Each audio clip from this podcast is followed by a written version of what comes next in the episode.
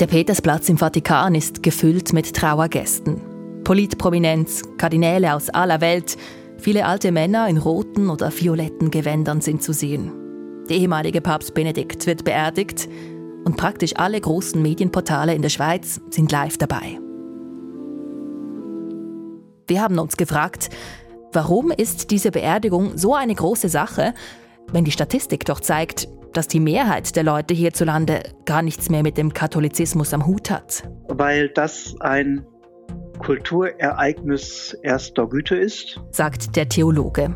Dieses kulturelle Phänomen schauen wir uns heute an. Und wir fragen, wie viel Einfluss denn die katholische Kirche heute noch hat und wo wir das überall in unserem Alltag spüren. Ich bin Corinna Heinzmann. Schön sind ihr dabei.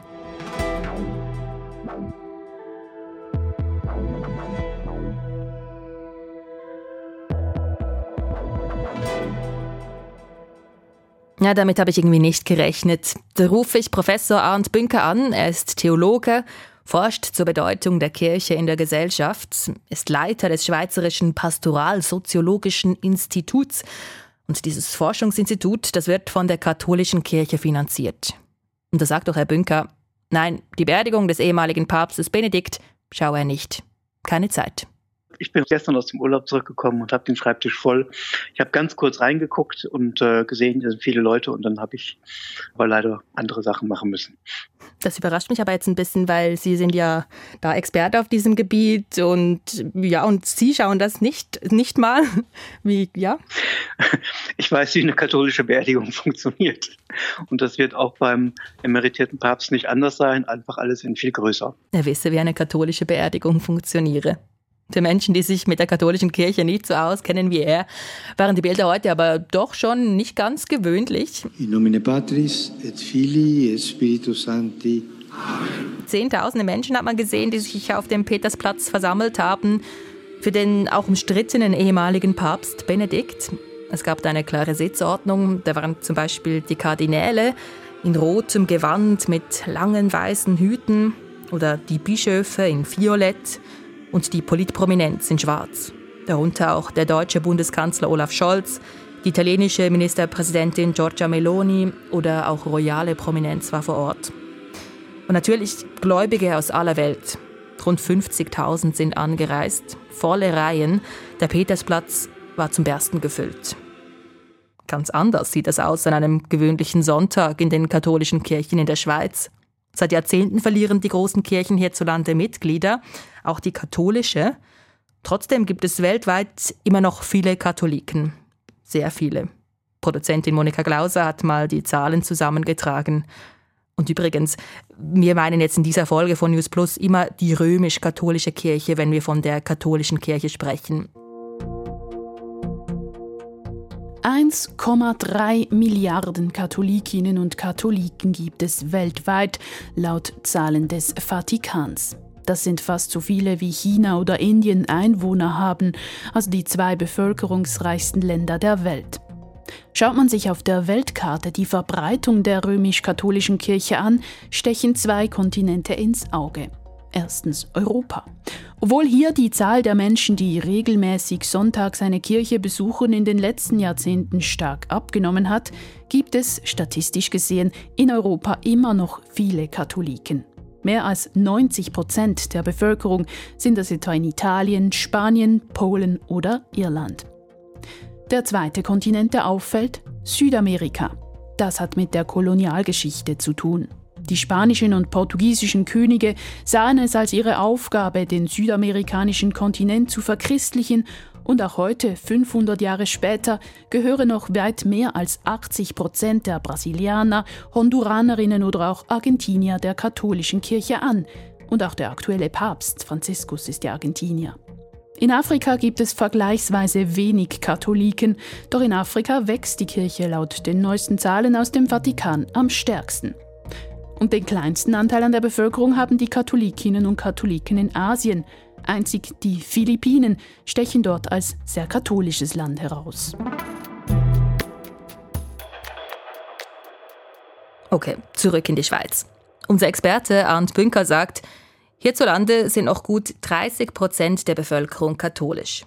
Damit ist die katholische Kirche nach wie vor die größte Religionsgemeinschaft hierzulande, aber die fetten Jahre oder vielleicht eher die spirituellen Jahre, die sind vorbei. Also natürlich ist der Einfluss einerseits groß, weil die katholische Kirche, auch die reformierten Kirchen immer noch zu den größten gesellschaftlichen Organisationen gehören, die wir in der Schweiz haben. Aber man muss auch sagen, dass die gesellschaftliche Anerkennung, auch der politische Stellenwert der Kirchen in den letzten Jahren und Jahrzehnten äh, kontinuierlich gesunken ist. Dass aber auch, und das ist vielleicht das Schwerwiegendere, die Mitglieder, die wir haben, in einer großen Zahl eigentlich nicht mehr mit dem Herzen dabei sind oder mit der Überzeugung dabei sind. Das heißt, die meisten der Mitglieder der großen Kirchen sind Mitglieder, aber sie halten einen gewissen Distanzabstand zur Kirche ein. Wieso sind die nicht mehr mit dem Herzen dabei? Vermutlich hängt das, hat das unterschiedliche Ursachen. Zum einen muss man sicher sagen, dass es ähm, eine Entfremdung gibt, eine Entfremdungserfahrung. Also viele Praktiken, die die Kirche vollzieht, Rituale, Sakramente, Gottesdienste, erreichen Menschen heute nicht mehr. Sie wirken fremd, sie passen nicht mehr in die, zu den Lebensfragen der Menschen und geben darauf für viele Menschen keine Antworten mehr. Und auch die kirchliche Sprache hat sich natürlich von, von dem äh, Erleben und Verstehen vieler Menschen völlig entfremdet. Vermutlich war das früher gar nicht so anders, aber früher hatten die Kirchen neben der religiösen Funktion auch noch stärker soziale Funktionen, Gemeinschaftsfunktionen, die sie heute für viele Menschen nicht mehr so unbedingt notwendig erbringen. Nicht mehr mit dem Herzen dabei und zwar auch nicht mehr an Weihnachten, sagt Arndt Bünker. Weihnachten ist ja ein urchristliches Fest und sehr viele hierzulande feiern das. Aber gerade da an Weihnachten sehe man, wie stark der Einfluss der Kirche in der Gesellschaft zurückgegangen sei. Wenn man mal analysiert, was eigentlich gefeiert wird, dann hat das mit dem christlichen Kernfest der Geburt des Erlösers, wenn man so will, im Stall von Bethlehem relativ wenig zu tun. Was man feiert, ist eine gemeinsame Familienzeit, eine Besinnlichkeitszeit. Es gibt Geschenke, es, aber zum Beispiel die großen Geschichten, die erzählt werden, kreisen nicht um die religiöse Gründungsgeschichte des Weihnachtsfestes, wenn man so will, sondern sie kreisen um drei Nüsse für Aschenbrödel, um äh, den kleinen Lord oder andere moderne Märchen oder weniger moderne Märchen und solche Erzählungen. Das gleiche bei den Liedern. Es werden immer noch äh, bestimmte Lieder in der Weihnachtszeit gespielt, aber es sind kaum noch die religiösen, die, die genuin religiösen Lieder, sondern viele, die, wenn man näher hinhört, kaum etwas mit dem christlichen Weihnachtsfest zu tun haben. I'm Dreaming of a White Christmas oder Last Christmas oder diese Dinge, die man Jahr für Jahr hört. Also Last Christmas statt Stille Nacht, Heilige Nacht. Was heißt es jetzt? Ist die Zeit der katholischen Kirche vorbei? Das glaube ich nicht, aber wir befinden uns in einem massiven Veränderungsprozess. So klassische Anlässe des sogenannten Kirchenjahres, Weihnachten, Ostern, Pfingsten, die verlieren gesellschaftlich an Relevanz. Menschen auch innerhalb der Kirche nehmen vielleicht die Feiertage noch mit, aber sie feiern irgendwas, aber nicht mehr unbedingt das, was sozusagen mal christlich in der christlichen oder liturgischen Erinnerung am Anfang gestanden hat. Das ist ja trotzdem nicht schlecht. Es geht aber für die Kirchen sicher darum, neu zu schauen, wie sie die Botschaft des Evangeliums heute in Worten, aber auch in Sakramenten, in Riten äh, so aktualisieren oder zum Ausdruck bringen kann, dass sie für die Menschen heute wieder Sinn macht. Und ich glaube, viele Menschen erkennen vielleicht noch das christliche Vokabular so aus der Schulzeit, aber es hilft ihnen nicht mehr bei der Verständigung über Sinnfragen, über religiöse Kernfragen und so weiter. Da müssen die Kirchen sicher über die Bücher gehen und schauen, wie können wir denn heute in einer aktualisierten Form vom Christentum, vom christlichen Glauben, vom Evangelium sprechen. Die ganzen Missbrauchsfälle haben da natürlich auch nicht geholfen. Macht das dem katholischen Theologen jetzt Sorgen, dass die Kirchenbänke zunehmend leer bleiben? Arndt Bünker ist mit seiner eigenen Institution recht kritisch. Als Theologe ist es für mich vor allem ein Signal dafür, dass es den Kirchen, und zwar nicht nur den historischen Kirchen wie der katholischen Kirche, sondern auch den neueren Kirchen, zunehmend weniger gelingt, Menschen mit ihren religiös-spirituellen Bedürfnissen so abzuholen, dass die Menschen die Angebote der Kirche noch wahrnehmen. Und das heißt, dass die Kirchen sich überlegen müssen und über die Bücher gehen müssen, wie sie eigentlich ihre Kernaufgabe heute erledigen können, also für die christlichen Kirchen das Zeugnis des Evangeliums so realisieren, dass es von den Menschen verstanden wird und dass es für die Menschen plausibel wird, so dass sie sagen können, ja, so wie die Kirche das vorlebt, kann ich nachvollziehen, dass das wirklich eine frohe Botschaft ist, dieses Evangelium, und nicht einfach nur eine mir völlig fremde religiöse Tradition, die von Generation zu Generation weitergeschleppt wird.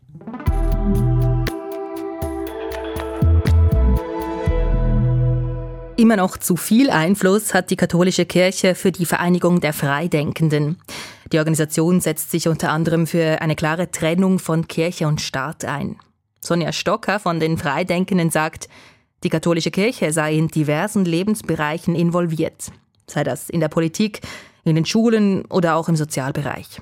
Ja, man weiß gar nicht, wo anfangen. Also sehr viele Bereiche. Erstens kommt es natürlich darauf an, wo man wohnt. Jetzt, ich wohne in der Stadt Zürich. Man ist sehr säkular. Die Verflechtungen sind da weniger eng, obwohl es auch da natürlich Finanzflüsse gibt auf der politischen Ebene.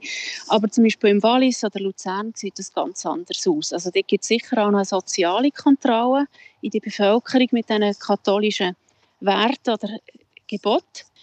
Aber jetzt etwas, nicht nur so im sozialen Leben, im Verein oder in der Familie, was ich besonders wichtig finde zu erwähnen, sind die Beratungsangebote, die es überall gibt von der katholischen Kirche.